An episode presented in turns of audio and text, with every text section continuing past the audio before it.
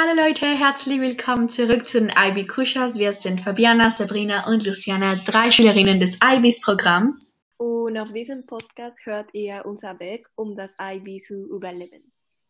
Vor ein paar Wochen machten wir unsere mündliche Prüfung für unseren Deutschunterricht und wir beschlossen, über die Wolke zu sprechen. Wir haben dieses Buch auch im Unterricht gelesen und wir haben bereits das Ende erreicht. Für diejenigen, die die anderen Episoden nicht gehört haben, die Wolke wurde von Gudrun Pausenbank wie im 1987 geschrieben. Diese ähm, Geschichte geht um eine 15-jährige Mädchen, das Jana Wörter heißt. In der Nähe ihres Wohnortes in Grafenrheinfeld gab es eine Explosion in einem Kernkraftwerk. Deshalb wurde sie durch Strahlung verseucht und sie musste viele Dinge überwinden, wie ihr Bruderns und Elterns Tod und diese Krankheit wegen der Strahlung. Um, so, ich glaube, jetzt werden wir unsere Meinung darüber geben, uh, was in den letzten Kapiteln passierte. Also, wer will beginnen? Vielleicht uh, Luciane?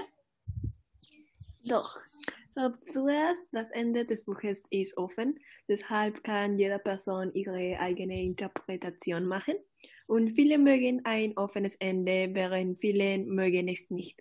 Ich mag die offenen Ende, denn ich kann meine Fantasie freilassen laufen.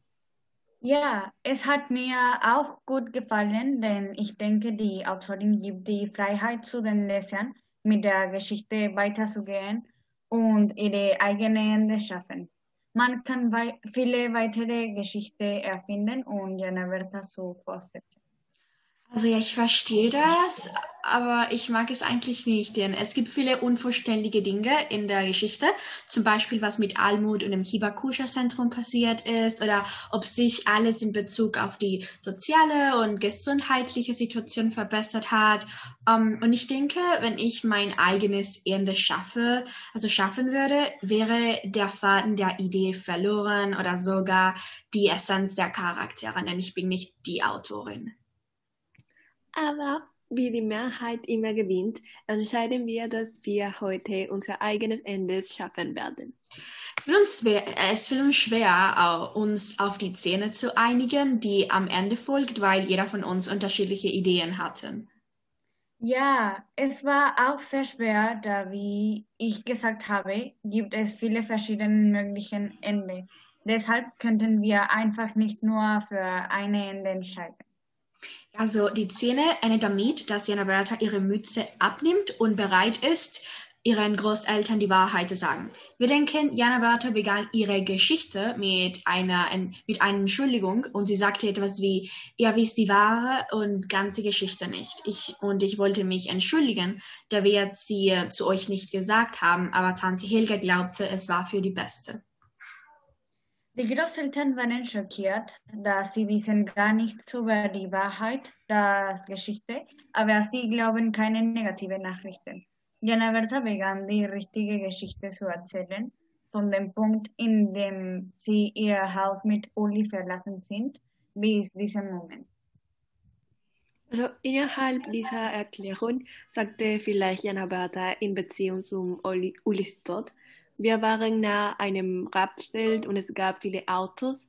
Eines dieser Autos fuhr über Uli. Dann war ich alleine und fühlte mich schuldig. Und ich versuchte, den Körper aus dem Rapsfeld zu nehmen, aber ich konnte es nicht machen. Wir glauben, Jana Berta war am Rande der Träne. Wir wissen, sie hielt ihre Gefühle immer zurück, weil sie als eine starke Person erscheinen wollte. Jedoch wurde alles zu viel geworden und sie konnte es nicht mehr annehmen.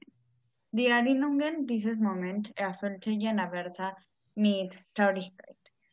Wir glauben auch, dass ähm, Jana Berta erzählt ihren Großeltern, dass sie durch Strahlung kontaminiert ist und dass dies ihr viele gesundheitliche und soziale Probleme gebracht hat, da niemand wollte in der Nähe von ihr sein und alle vermieten sie.